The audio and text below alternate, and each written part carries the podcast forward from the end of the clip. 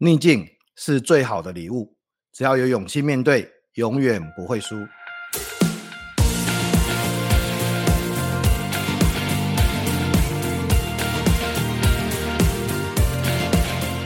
各位听众，大家好，欢迎收听《永不服输》的 Podcast，我是主持人福哥王永福。让我们透过接下来成功者的失败经验，来打开逆境这份礼物。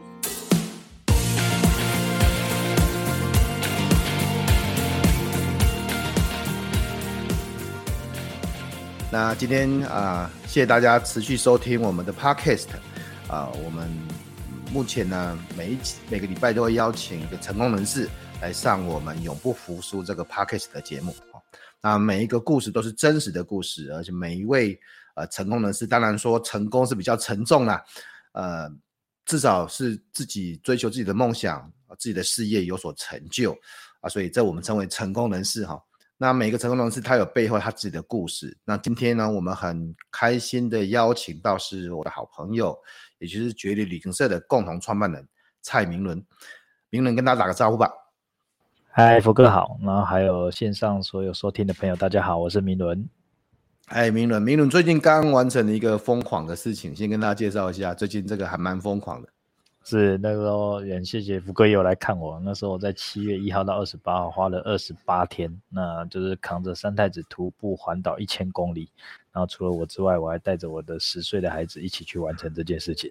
好，在烈日当下这样 徒步环岛。你跟你的孩子，你跟你的孩子一千公里哦。对对对，然后我孩子大概走六百多公里，然后因为他有那种休息的机制，那.我自己徒步这样走完二十八天。二十八天，各位，二十八天，在七月份最热的时候，那时候平均温度都三十度以上这样子，然后是。用徒步的哦，用用双脚走这样子，每天平均走四十到五十公里，环绕台湾一整圈的时间呢、啊，总共花了快一个月，一个月就二十八天，整整四周，哎。七月一号出 发，七月二十八号结束，这样对，好还好没遇到台风啊，我遇到台风就要顺延，真的是很疯狂哦。而且明伦其实不只是这样的一个事迹，他之前也呃多次的走过中横，爬过高山，他曾经划过独木舟，呃，勇闯龟山岛这样子啊啊。目前呃创办的绝旅旅行社，他也是很多知名的上市贵公司他们指定的。呃，企业旅行的规划专家这样子，他呃在旅行社已经有十五年的经验，呃，其实是非常啊丰富的，在旅行社啦，在呃呃壮游啦，在行程规划的经验这样子。呃，不过这个就像我们这个系列要谈的事情这样子，这些风光我月都不是我们想要讲的哈。我们今天要要，我们今天要请明伦要谈一谈，就是。在这些呃所谓的丰功伟业之后啊，这背后有没有曾经遇过哪些失败跟挫折的经验？所以我想要请教名人，在过去印象里面有没有比较深刻的挫折或失败的经验？OK，谢谢福哥。其实邀请我来上这个，就就这样的一个采访。那其实有时候我们自己就是在人生在一直往前冲或往前努力的时候，其实很少去停顿下来，来看看自己，就是诶，可能那一些不舒服的感觉，或是那些挫折或难过的感觉。对，那其实福哥给我这题目的时候，我想了好几天。诶，那我也回想我，对对对对，我回想我我就是从从应该从求学，然后一直到现在出了社会，待十几年的时间的。一些一些一些回溯这样子，那我觉得我几个几个都让我人生几个比较大的转折哦。我觉得第一个要谈谈高中，嗯，高中对对，因为其实我国中其实是私立学校，那那时候在求学的时候，其实都是靠打，然后靠打靠压力，然后逼着我们能够考上好的高中、好的学校。嗯，我本来是基隆人嘛，然后我是念的是基隆二星的私立学校。对，然后那时候一天八堂课，考九科，早自习都拿来考，嗯，没有到几个分数，就是五分以下，啪啪啪这样打上来的。真的哦，真的，你那个时候也打哦，明明因为明明大概差我十岁啊，那个时候也打，啊，哦，打很凶，那时候打很凶，甚至棒子都打打断的都屁股就都开花这样子，那时候打上来的。是是对对对，然后那时候我如愿去，就是努努力了三年，然后考到台北市的前三志愿。那时候我选择了，嗯、没有选择成功，就念的松山高中。那时候是第四志愿，嗯，对，松山高中这样。然后在高中的时候，就是突然之间，那那时候看了一本书，那本书在那时候是很很风很流行的一本书，是朱少林写的。他是一个名不见经传的写作家，这是他第一本书，然后就非常红，嗯、叫《伤心咖啡店之歌》。嗯嗯，那那本书简单接就是，其实他讲很多不同的角色，就是诶，很多主角其实是好像都活在别人的一些想法里面、期待里面，并没有真正去做他自己。然后那时候那本书很触动了我，那让我做了一个很深刻的、很不一样的决定。我在高二的时候从理组转文组。你从你你就是本来是理组这样子，然后对对对都在，然后对，然后就就看了一本一本书，然后就想要做你想做的事情，然后转到文组。对对，那时候那时候就觉得那是好像我出应该从小到大都比较没有好像自己可以好好做决定的一个感觉。那好像都活在可能爸妈期待，或者是我数理比较好，我就好像一定要念理组，我好像就好要走理科这条路。嗯、所以那那时候让我觉得，就是我我其实我历史、地理、文史啊，然后国中文啊、英文都很烂，我就数理特别好。所以所以你你转文组，不是因为你那个。那文科比较好，没有，不是，不是，不是，不是，是是你，其实是你数理特别好，但是，但是你，你就是为了一个一种叛逆，理想吗？叛逆还是理想？一种叛逆，一种叛逆，好像是自己可以帮自己自己人生做主的第一件事情那种感觉。在看完那本书之后，那但转了过去之后，但我的同学、我的爸妈他们都很不理解我为什么会这样做。对哦，那我上我去了之后，我也并没有特别认真念书，老实说。可是，在转过去的那个转过去的那个当下起，我告诉自己，就是不管未来发生什么事情，其实我都不能不能后悔自己做的这个决定。OK，哦，那那时候我其实我很清楚的告诉我自己，这个决定是是我自己做的，所以我要负责，就是有负责到底这样。Okay. 对对对，所以所以所以不像那个不像那个这个。这以前的很多传统的这种桥段，就是哦，你转正之后，然后就发现自己的兴趣，然后就很厉害读书，然后就没有没有非常非常非常被我故事不是这么演的，就是故事不在演对。然后那时候我转军之后，当然就反正就也很就是很并没有那么有兴趣，所以 到那边到后面很好玩，就是就是给开始就会去不上课，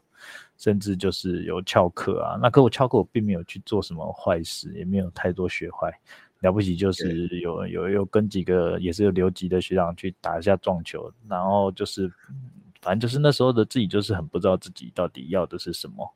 那只是告诉自己，我只是想要帮自己做一个这样的决定。然后很有趣的是，其实我高中高国中高中其实大部分都是做干部，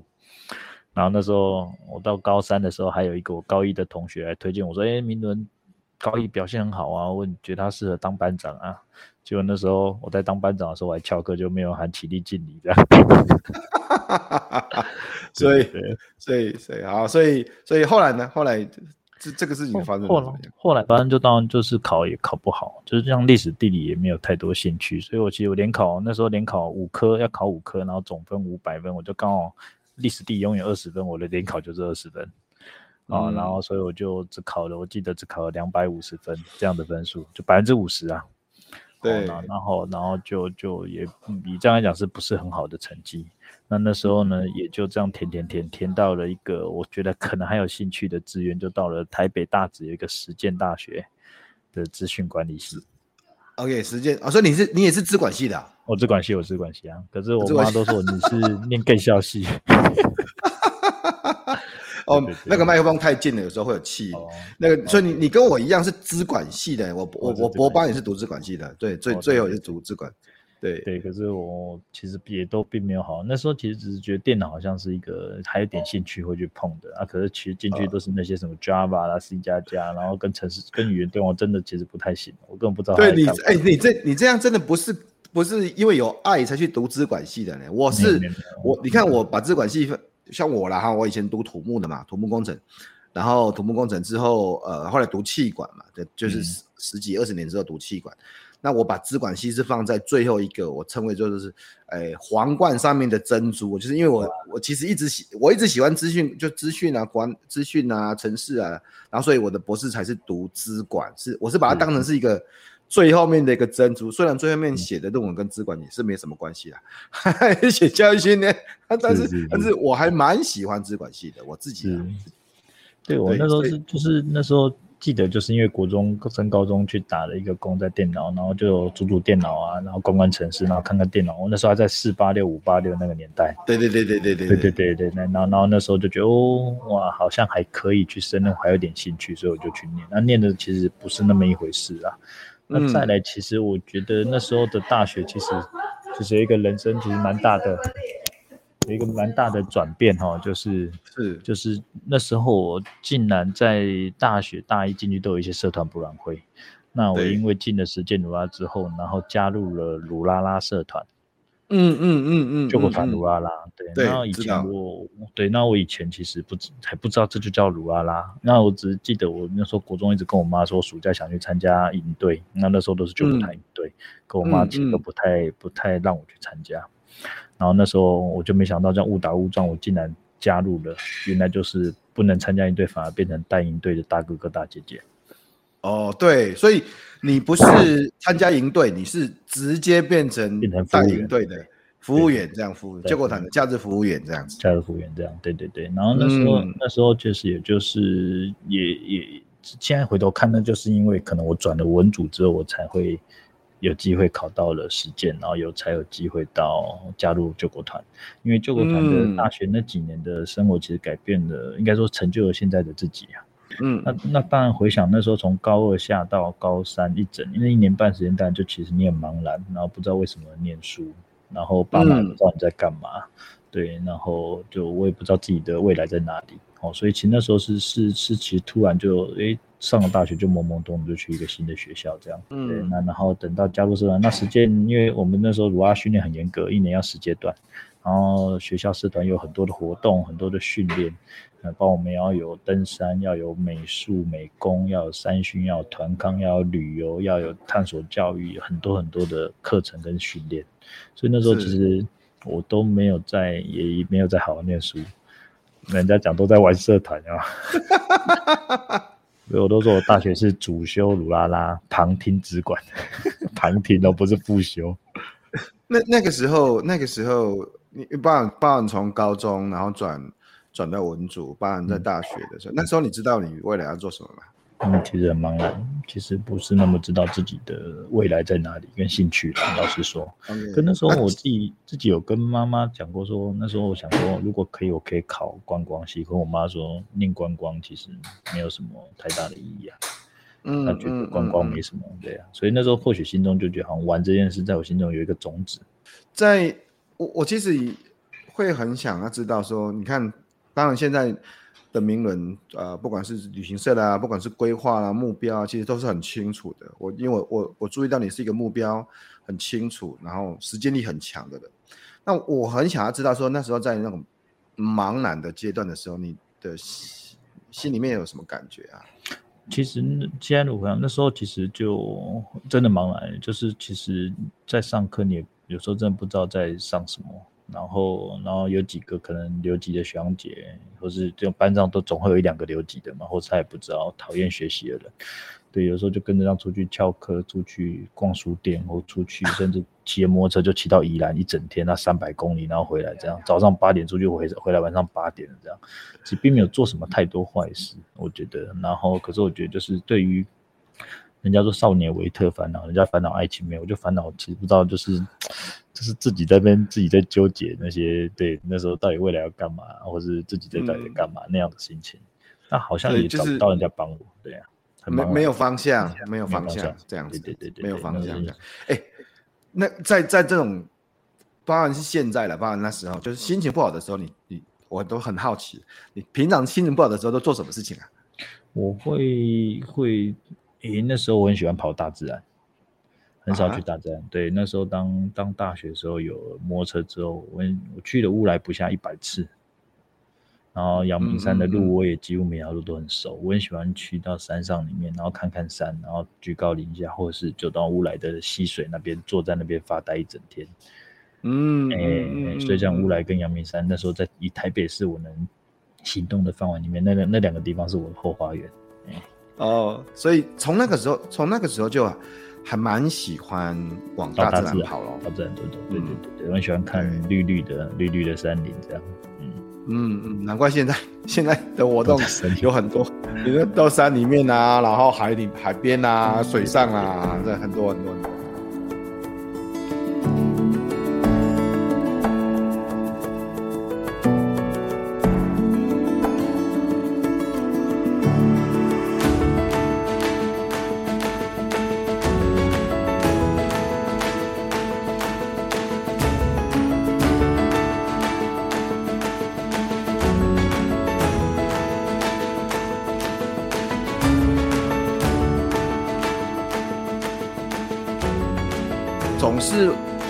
段时间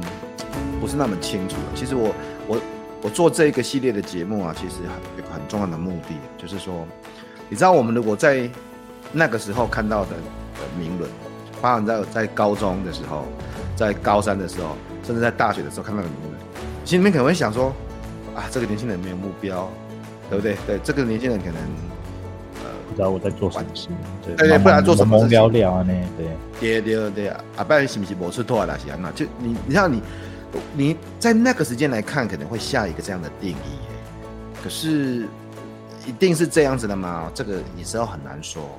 不过，总是会有一些改变的契机啊。从从那个时候啊，不管是乌鲁拉拉，不管是社团，不管是甚至是大自然这样子，那那那是什么时候才开始改变？变成现在的你、啊，我我觉得有几个，就是大学其实很很发生很多事啊。当然，大学的生，我们那时候的大学其实很很这样很严格，有严格的学长解制。那甚至我们在训练当中也会被体罚，而且是全部的。鲁拉拉啦，鲁鲁拉拉啦，那个那个对那个就很严格的训练，因为在山里面。嗯，对对对。所以其实那时候其实自己就是也因为接触了一些这些内容，所以你会变得更被训练到活泼开朗。甚至以前我不敢拿麦克风在台上讲话，变我必须要能够拿麦克风，能够主持活动、带营队、带晚会，然后带团这样子。所以那那过程当中，那成长过程就很丰富，也很有就是一些要你去克服你所害怕的事情这样。对，然后其实我比较大的另外一个更大的一个挫折或者更大的一个压力，其实是大学的，因为我大概到到大一、大二、大三正式大概是忙了三年的社团活动，我到大四才开始诶好好的接触旅游。哦，因为我到大，对，因为我们那时候为了要训练学弟妹怎么带团，必须要自己就要去好好带团，所以我在大三的训练结束之后，我们就到大四我就开始接触旅行社的工作，然后好好带团。那、嗯、那我刻意的延毕啊，其实我大学练了六年。你说几年呢？六年，六年，当医学院当牙医系念的。六年。对，那时候那时候本来四年吧，应该是四年吧。对对对，对，我在大五那年刚知道要延毕的时候，我就去穿了，隔天我就穿西装就去上班了，就去旅行社工作。所以你延毕，但是但是已经开始工作了。对，是开始工作，我就接触旅行的工作，如何去帮企业规划旅游。那当然很菜啊，但就是大五那年，其实，诶，做的就是马马虎虎、二二六六的。哦，那那时候其实其实也不知道怎么叫做业务。哦，那可是那时候也很努力，那时候竟然还可以，那时候独立完成承办台北香格里拉饭店的员工旅游。那时候四百多个人，在我那时候只有大概二十二十二岁的时候。啊，那是对自己一个很大的、很大的进步，就是哦，原来旅游这件事不是好像就是用价格，你其实要真的你去企划完之后，自己去 present，然后得到客户的青睐，然后你把它完全执行完，那对我来讲是那年最大的收获。呃，你刚才说你在呃、的时候虽然念了六年，但是你大五马上就去上班了。对，大五就上班了。大五的时候上班了，然后上上班之。之后就马上开始承办啊观光旅行的一些相关的业务，做业务工作这样子。对，然后大六那年我又换了一家旅行社，因为大五那家旅行社的其实老板的价值观跟我其实不太，就是我觉得不太能够合。那大六那一年呢，其实是我我我人生蛮重要的一个关卡，就是那时候第一个是，嗯，我进的那家旅行社那个老板是很正派的。那不过呢，就是他也因为在民国七十九年帆船事件之后，就一直负债经营。然后那时候呢，我记得我我还把自己的存款二十几万，然后借给他之余呢，我还帮他刷卡刷了三十几万的卡。然后呢，我也没有领薪水，这就等于自己负债这样子。然后那时候也遇到，其实遇到了，就是爸爸那时候刚好发生一个车祸，那时候造成颅内出血，哦，就变得爸爸对对，在那一年的时候，就是哎，好像我我工作我在第一大五那年可以存到钱，大六那年竟然都没有存款，还有还有还有信用卡的负债卡债。啊，然后爸爸爸爸出了意外，我竟然好像没有办法帮上任何的忙。嗯、那那时候我觉得自己人生怎么，自己人生好像怎么经营成这样。那妈妈又说：“你大学到底要练几年还要毕业？”这样，等于说就有一段时间你开始工作，然后进旅行社也是也遇到这些的，呃，不是很顺利的事情，这样子。对对对对，尤其在大六那一年这样，所以那一年其实当然在工作当中你，你就是看不到你有你，既然你都是没有跟家人拿钱自己出去生活了，自然就是的经济要独立。就哎，存款没了，还有卡债，然后爸爸受伤生病又不能帮上忙，那时候的心理压力，哦，那个对那时候的自己其实是非常非常的巨大。那我甚至怀疑，就是现在回头去看，那时候其实感觉自己也不爱跟人群接触，然后就是。大部分都在都窝在自己的租的房子那边睡觉，然后或者是就是你的想法也蛮悲观的。嗯、那时候觉得可能有点忧郁症的感觉。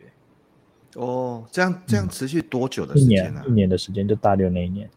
嗯，大六，大六，对对对对对。也要工作啊，要后来后来其实走不太，那时候其实就是。也顺利毕业嘛，因为不能不毕业，不毕业就你就没证书了。对对，顶多练六年吧。对，所以得让自己毕业。那毕业之后，其实就是那时候我就得入伍了。然后我、嗯、我刚好那时候入伍的单位就是海军陆战队。是。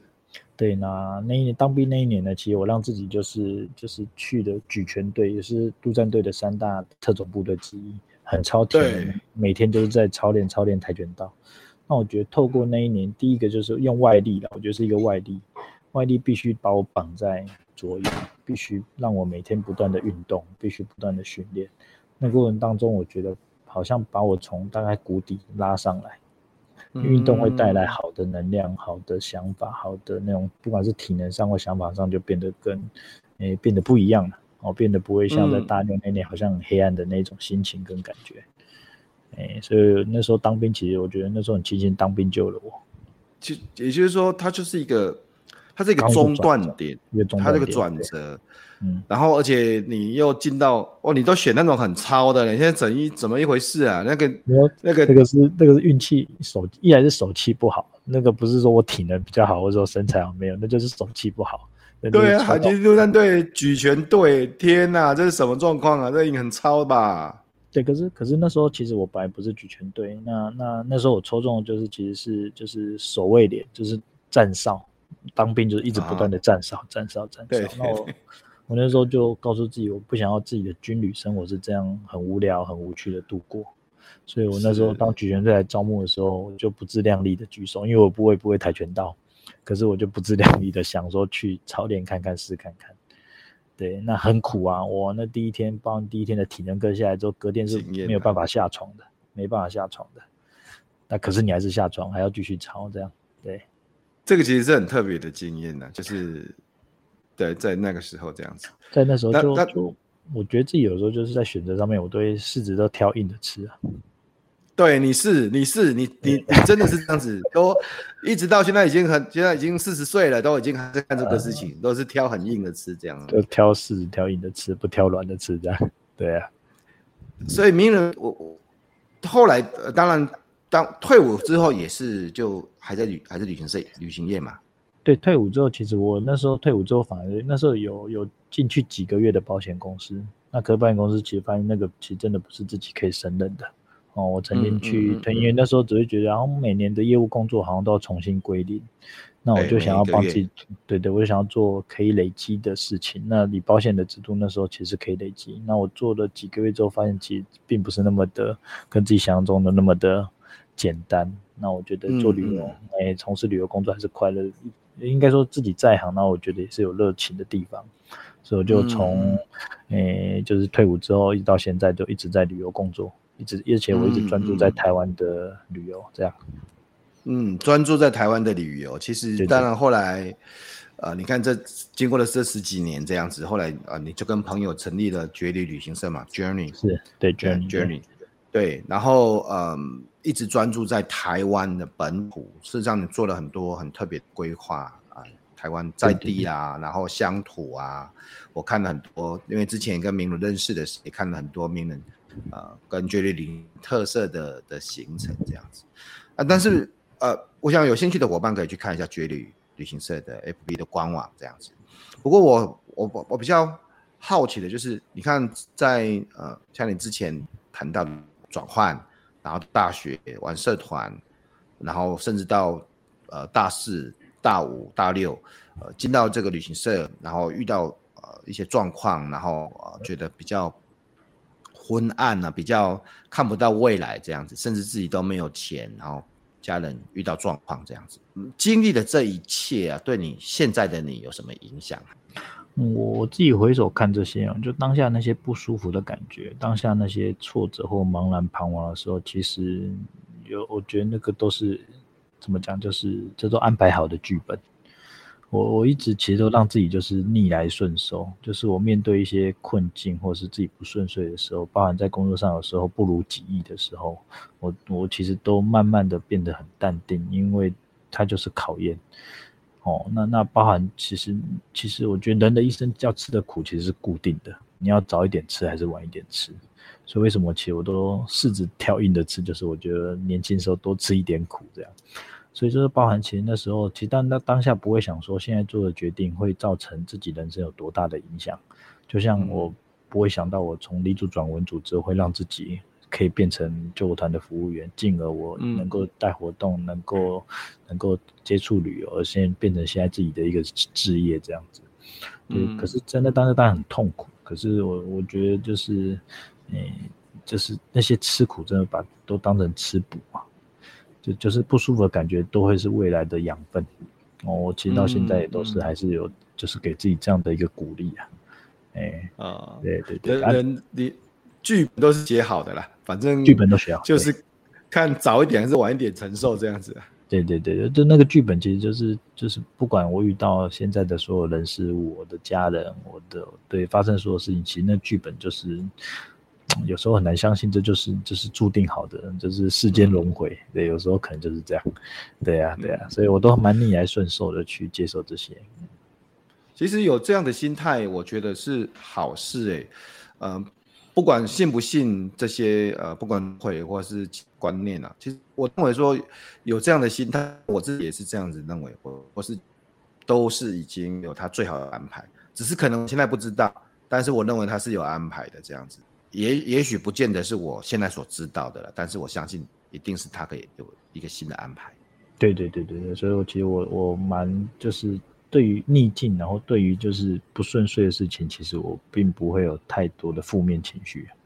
但我相信那个需要去排解的。嗯嗯、可是其实就是我我我看我遇到我的说伙伴或 member，其实我都鼓励他们就是去享受这个让你很不舒服的过程。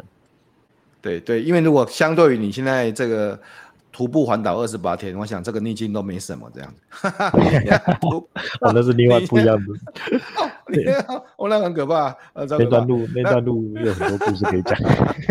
好，这个这个其实明伦最近有这个几个分享会，然后台中办的，台北即将举办，大家也可以去看看，说不定有天我们可以透过网络上来举办这个事情。那明伦可不可以透过您的经验啊，跟正在挫折的伙伴说几句话？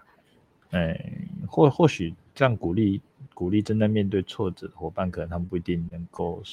就是那么的中听。可是我我真的觉得，就是当你你克服的困，克服现在的你不舒服的事情，或你正在面对那些很苦很难的事情，我相信那都会成为你未来很棒很棒的养分。